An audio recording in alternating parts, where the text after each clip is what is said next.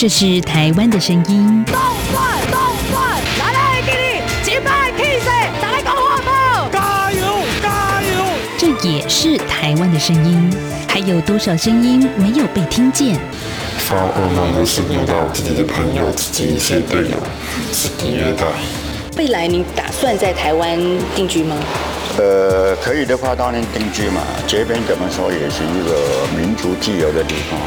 每个人都有可能变成那小部分人。你没有公益，你不能维护基本的人权，那你就没有完全的安全。在这狂乱的年代，思考让我们自由，就要听晚报，听见新闻之外。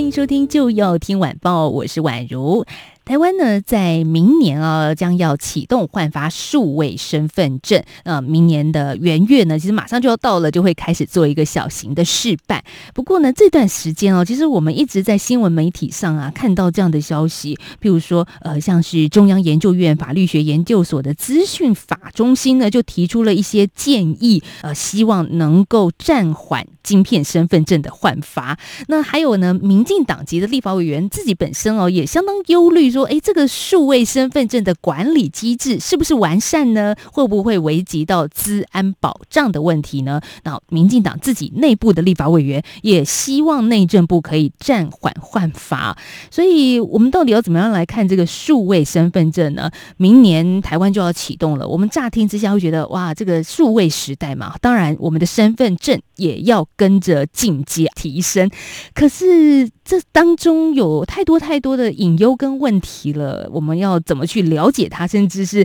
诶，透过一样什么样的一个机制去请我们的政府呢，能够再多加的注意呢？在今天节目中，我们就要请到的是台湾人权促进会台湾网络透明报告专员周冠儒，请冠儒来跟听众朋友聊一聊很夯的一个话题，就是数位身份证。诶，冠儒你好。你好，刚刚我私底下问了冠如，他所负责的范畴叫做台湾网络透明报告专员，这到底是什么呢？好，刚得到了一个答案，就是关注于隐私权的部分。我们今天来谈这个话题，其实也都是围绕在这样子的一个权利啊，包含实名制啦，包含数位足迹啦，等等等等，是不是会侵犯到大家的权利？其实这样的话题，台湾人权促进会这边其实一直都有在关注啊。哎、其实我们过去其实呃很久以前，台湾就有好几次跟这次晶片身份证有关一些事情，然后像是那个以前的指纹释宪案，就是说换晶片身份证的时候按那指纹啊，然后还有过去的国民 IC 卡，就跟现在是说要换一个有晶片身份证有这类案件，那我们当时也是关心的是说。因为本身台湾有一个每个人都有一个身份证字号，而且这个身份证字号是跟着一个人一生的这一个制度。嗯、那当这个制度它搭配上数位身份证或芯片身份证这样子的制度的时候，它其实是更方便政府去管理每一个民众。那这个制度其实也会有一些风险。那不管是私部门的运用，或者是到公部门，这个系统。会不会被中国拿去使用？好，刚冠如谈到有两个层面，一个是谈到我们自己的国内，一个是谈到对岸啊，跟对岸有关。不过，我想先问一个大家或许会想知道的问题，就是说，政府合理使用范围内，管理方便为前提之下，我的个人资料如果透过像这样的一个晶片数位的程序被政府使用，会怎么样吗？哦，如果是一个比较好的制度，是说不同的政府部门它之间，它在交换这些资料的时候，它会有严格的法律跟规范去限制。但是我今天用了一个晶片身数位身份证、今天身份证之后，我们是很担心未来会不会生活中要要求要做数位验证的情形会大幅提升。比方说，可能有些服务它原本不需要大家证明，就是拿出身份证证明我是谁，但是以后可能为了方便，它是不是要请大家去用使用身份证去证实？这张身份证是真实，我是这个人。那在这些验证或者是说交换资料的过程之中，可能就会形成一个数位实名制的社会。那在形成这个数位实名制的社会之后，如果我们又没有相关的法律以及落实这些法律执行的单位的时候，就很担心这些资料资料之间会彼此串联。当它的数位足迹以及相关的不同的部门去把这些资料串起来的时候，会更容易去描绘个人的特征，进一步去预测个人未来的行为。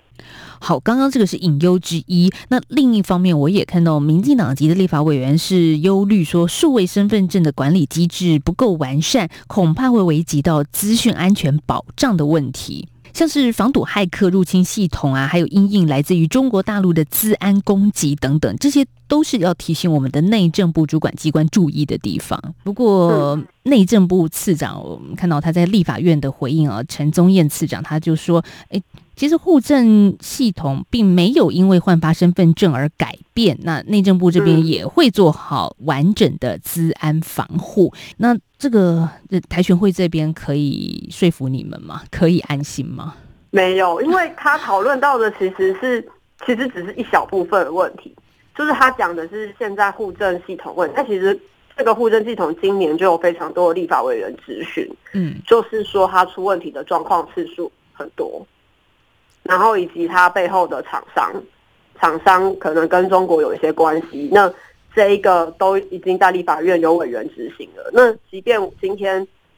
除了这个系统有问题之外，今天身份证它带来更多的问题，会是说我们现在台湾并没有一个很明确的法律规范跟执行，去要求从晶片的制造、呃设计、制造到。各自去写入这个晶片，然后以及相关后面的资讯系统怎么运作跟管制，这整个部分都没有很明确的去限制说与中国有关的厂商。现在很多厂商都说它不是中国制造，它不是中国的厂商，但是这些厂商与中国有一些其他的商业的往来，比方说有一些厂商他是有在做香港的芯片身份证之类的这样的状况，那。其实，在中研院的学者里面有提到说，这样的状况可能会导致说，毕竟是同一间厂商，他可能会用原原件共用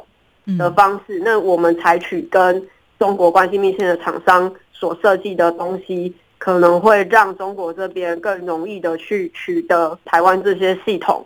的状况，那也更容易去找到这些系统的弱点。那第二个部分是未来在管理这些系统的一些持有机敏资讯的人员。那这些人员要如何管制？这些人员如果去中国受到相关国安法的拘束，要求他把相关的敏感资料交出来，会不会又对台湾造成更进一步的威胁？那这些东西都是没有被讨论的。那除了厂商跟中国的关系之外，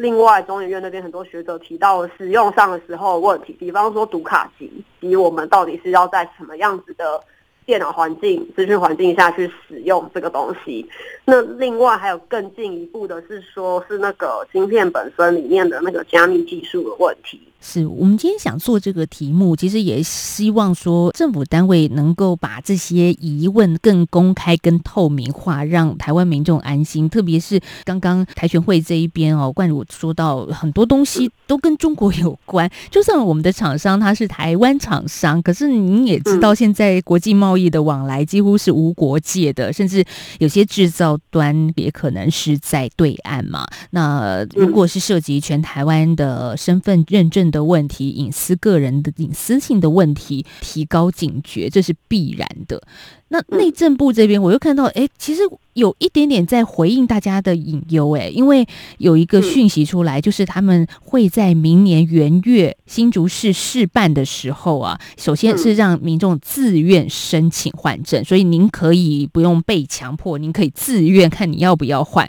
那这是试办期间，那同时他也会办理一个赏金猎人的活动啊，就是邀请国内知名的治安团队利用测试卡。在测试环境检测，好，这看起来也不错啊。就是政府他有说，哎，你如果是治安专家，您就来测试一下，我们看看漏洞在哪里，怎么去做后续完备改善嘛。赏金猎人这个部分，其实呃有蛮多蛮多治安的专家，然后包含是像是成大的李宗宪李宗宪教授都一直在讲一件事，就是资讯安全它并不是靠赏金猎人这样子的制度来让它完善，因为。赏金猎人这个制度呢，它有建立在一个前提之下，就是金钱的利益来吸引很多人来帮忙找出这个帮忙测试，找出这个系统的问题。嗯，那以台球会这边来来看，我们会觉得怎么会是一边请民众来自愿换发，一同时有这个赏金猎人的制度，这点是蛮奇怪。那另外一个部分，专家很常提到的就是说，赏金猎人这个制度它没有办法解决的问题，是因为还有其他更大的诱因。很常讲的就是说，呃，在过去战争的时候，德国的呃尼玛这个东西，它就是被被英国破解了，但是英国并没有把它破解了呃尼玛这件事情公开，因为它不公开，它可以得到比较多好处，所以即便是今天。有赏金猎人这样子的制度，这些猎人他们各自有些其他的利益。那除了台湾政府提供的赏金，是不是有其他需要各资隐私的集团，或者是说需要台湾这些全民各资的国家，他们能够提供更大的诱因，去让骇客去把弱点不是告诉台湾政府，而是去交给其他更有利害关系的国家或是团体？在他现在像是一个做实验的状况，那做实验的时候，他的确是要取得人民的自愿，没有错。只是说在取得自愿之前，他是不是要有充分的资讯去告诉这些自愿的民众可能会有的状况？但总之到了十二月，这个示范计划都没有出来。那到底之后这一张芯片身份证它有哪些服务可以开通？它是不是可以拿来做健保健保卡使用？那或者是？其他私部门相关的使用，很多资讯是未知的情况下，民众要怎么评估？有足够的时间去评估，我是不是要去自愿，还是说就就是一个傻傻的觉得，嗯，好像很方便，我听政府讲的我就去拿。那后面的东西都没有跟民众说清楚嘛？那另外一个问题是说，目前内政部的说法是说会要等到呃事办的情形完善才会全面换发。那我们现在也很想问。什么叫做试办的情形完善？假设试办试办的状况出问题，或是成效不彰，这些卡片是不是要召回？那对于自愿参加的公民来说，它的影响是什么？要给这些人什么样子的补偿？这些我们什么都看不到，所以我会认为说，应该是在试办之前就要把相关的整体规划。是要公开出来让民众检视，而不是让民众在一个资讯不对等的状况下去自愿示范。那这个自愿可能会对民众产生伤害。这也是台湾的非政府组织，我们看到一直在这个月之前哦，其实就已经大力关注这相关的事情。那中央研究院呢也提出了建议书报告，立法院呢也有立法委员在质询内政部是不是有一个更完善的一些措施。那当然，我想我们提出建言都是好的，都是希望让这个制度更加的这个周延。可是我们也很希望说。呃，是不是有一个机会，真的可以听见内政部比较全面性的来回应大家的问题呢？所以，我们下个阶段来谈哦。其实，在上个礼拜有一个晶片身份证诉讼的第二次开庭，也很期待啊。在开庭当中，我们就哎，真理看能不能越辩越明嘛。这也是一个呃，让这个制度往前跟健全推动的方式。不过，上个礼拜出了一点小问题，我们下个阶段我们再请冠儒来跟听众朋友好好聊一聊。有的时候，我们以学历断定高下；有的时候，我们用肤色区分他人；有的时候，命运不是自己主宰。每周一到周五晚间六点半到七点，就要听晚报与您聊新闻、谈生活、听故事，打破同温层，听见另一种声音。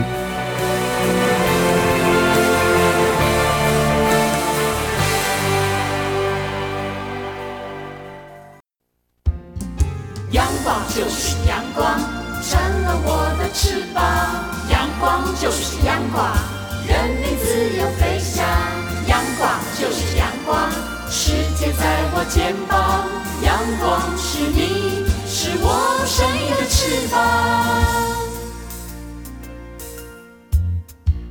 继续回到就要听晚报节目，我是宛如。在今天我们谈到的是台湾明年元月呢，即将要试办的一个数位身份证的换发哦。虽然是试办，但我们刚刚上个阶段其实也听到冠儒说啊，那如果前面的一些配套措施没有做好，我真的。听的时候啊，我就很担心，那是不是去自愿试办的人就真的就是个白老鼠？那当然，我们如果呃协助政府把这个政策做得更好，这也是可能被实验的目的吧。但是我如果这样的被自愿试办啊，那我的身份证各资不就也因为这样的试办，如果不周全的话，就外泄了？那泄出去该怎么办呢？所以我们也很希望说，在前面可以让民众更明白这整个制度的缺漏在哪里？所以这个阶段，我们在请教冠儒啊，也是台湾人权促进会台湾网络透明报告专员。哎，冠儒，你们上个礼拜的第二次开庭，就是针对晶片身份证的一个诉讼嘛？可是我，嗯，这一天很奇妙的是，我们没有看到内政部有人出席啊。十二月八号的这一天，第二次的诉讼开庭的日期，其实这个日期是我们在十一月第一次开庭的时候就已经跟，就是在法庭上有法官向两造确定约定好的日期。这只是说，我们不知道为何到到了第二次开庭的时候，内政部是一个人都没有出席的状况。那内政部的说法是说。内政部的律师已经向法官提出请假，并且获得法官的许可，将开庭延期。我们认为内政部说的并不是事实。所以冠儒那天你也在庭内嘛，对不对？对，我也在现场。那在报道的时候是顺手拍的那一个法庭外面会有一个报，就是会有个荧幕，然后那个荧幕会写说，呃，接下来几点几分要开什么庭，然后原告是谁。原告是谁？然后是什么样子的案件？那原告他就是有拍的那一个，然后同时去报道。那所以后来我们也才能去证明当天是有开庭，然后并约定下次开庭时间是一月五号。只是比较可惜的是，已经一月了耶。就马上就一月了，对呀、啊，是没办法去处理事办问题。好，这个开庭的背景呢，我也先跟大家说明一下，这是台湾人权促进会呢召集了五十八位各个领域的民众来担任原告，那集体提出预防性不作为之诉。所以接下来我也想请教冠儒的是，为什么台权会这边选择运用一个法庭的模式来处理面对这个问题呢？我们会有这个诉讼的原因，是因为内政部的那个。身份证换发的制度是这样，就是我们现在只是试办嘛，那到最之后全面换发开始设定一个宣告旧正失效的时间。那如果在宣告旧正失效之后还没有去换新身份证的人，他就会没有办法行使很多公民权，像是投票没办法投票，以及没有办法去去申请社会福利，没有办法考驾照等等的这些公民权都会受影响。那所以就是我们的原告们。他们认为说，这一个晶片身份证的制度，不管是在治安上或是法律上，都没有足够去保护保护用户的状况下，非常的担心这样的状况。那或者是说，有些人本身就认为说，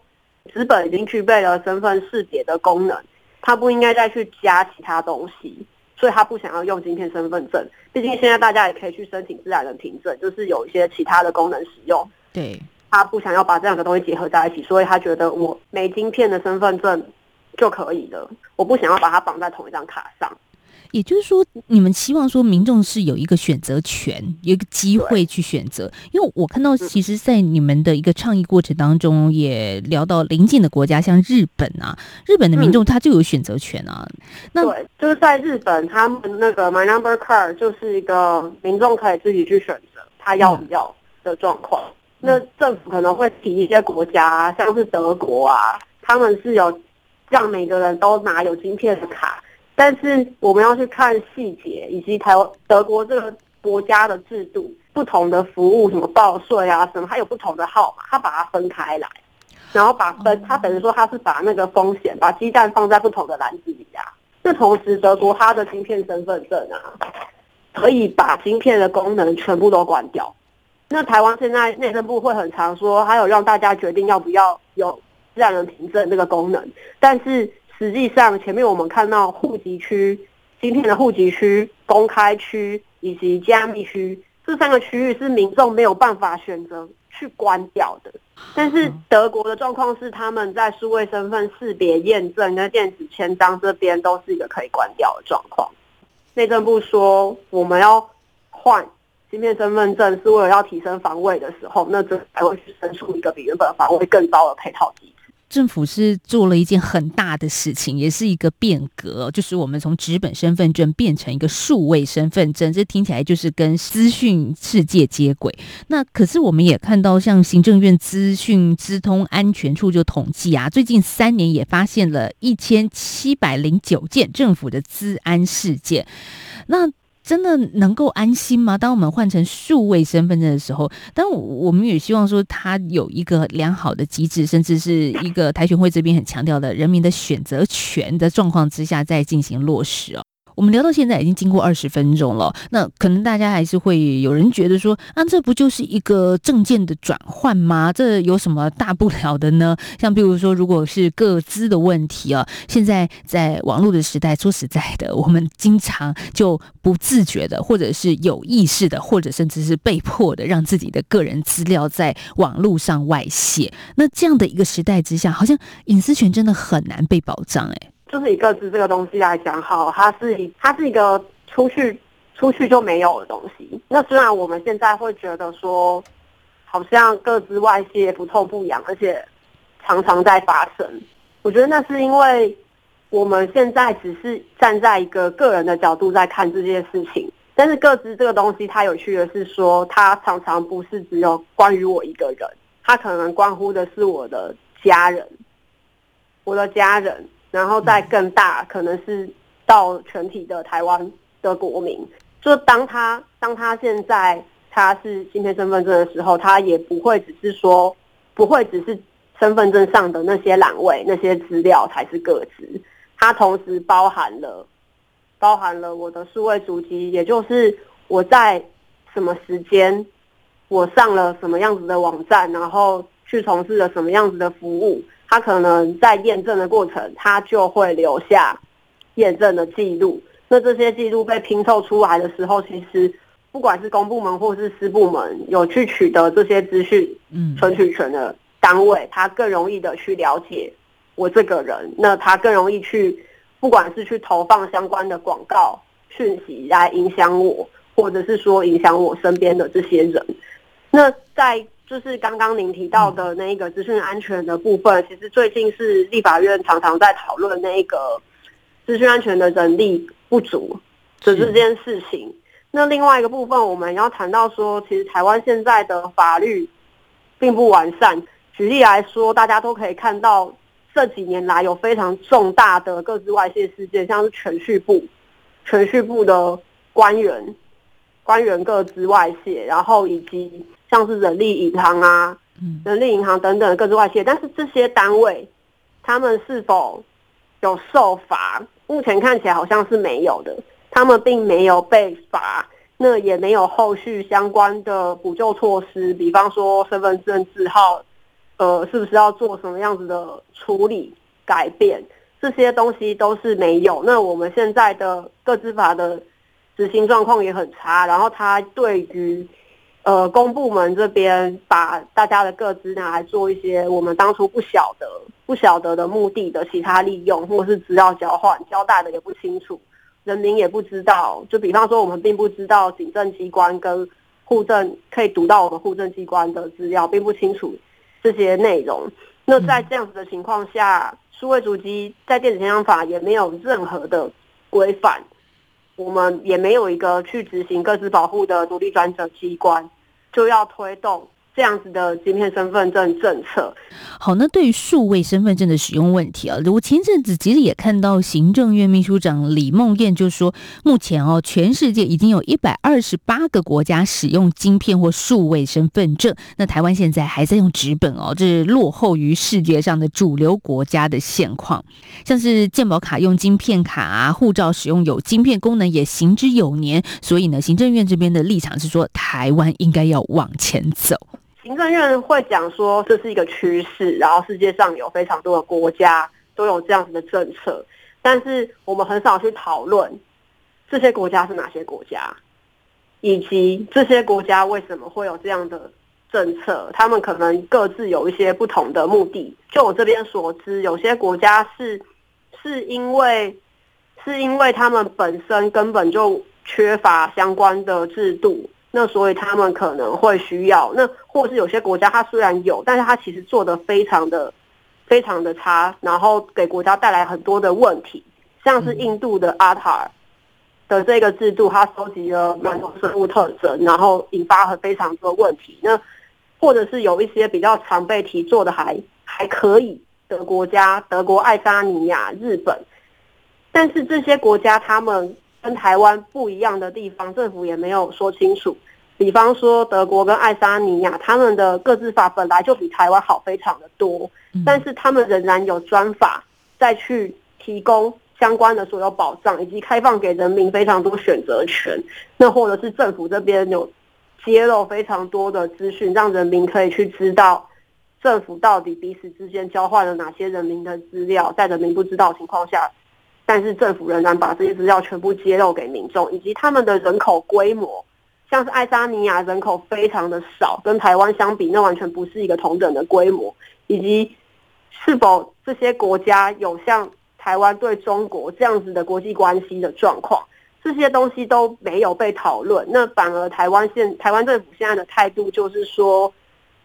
我们既然都已经准备好，都足够了。但当其他国家他们的威胁可能没有像台湾这么大，他们在法制上、治安上的准备都比台湾完善的时候，台湾政府怎么能够说自己已经准备好了呢？就像你刚刚说的一些法的问题，我们都还没有前置作业，把法规定好嘛？嗯。嗯呃，其他国家可能会有专法或独立的各自保护机构啦，嗯、那些机关。台湾目前还要需要建制这一个部分，然后再推动数位身份证的话，嗯、可能真的才能够让民众觉得比较安全跟安心吧。嗯，因为像刚提到台湾的背景跟前面那些国家不太一样的地方，所以我们是应该要比前面上述的国家还要准备的更充足。至少在保障的层面上，应该是更充足。但是我们现在反而是反过来，就是我们在法制上比前面的国家都还要弱，非常的多。那我们却要推动一个比前面这些国家更全面、强制，然后人民选择性更低的一个制度，这反而会衍生更大的问题。那前面说法到底哪里不足够？就举例子哈，现在的这边身份证的法源依据是户籍法。但是户籍这个东西，其实应该每个人都知道他，他他当初成立的背景根本就不会想到说今天会有一个晶片身份证，那么他怎么能够去保护我们呢？然后再到其再到就是内政部那边会提出说，还有其他法规，像是个资法，然后个资法、资通安全法跟电子签章法。但是这些法律它其实只是做一个一般性的、一般性的规定，它并没有办法去保障到真正。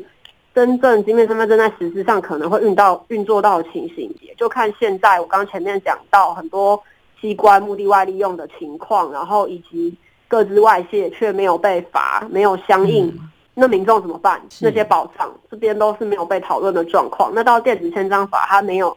去规范数位足迹。那到资通安全法，是资通安全法的部分是也有中研院的学者去指出说，它其实去。它其实并没有办法去规范到参与晶片制卡的这些厂商，因为他们不算是资通安全法里面的那个关键基础设施。可是厂商也是我们刚刚提到的一个隐忧性的问题啊。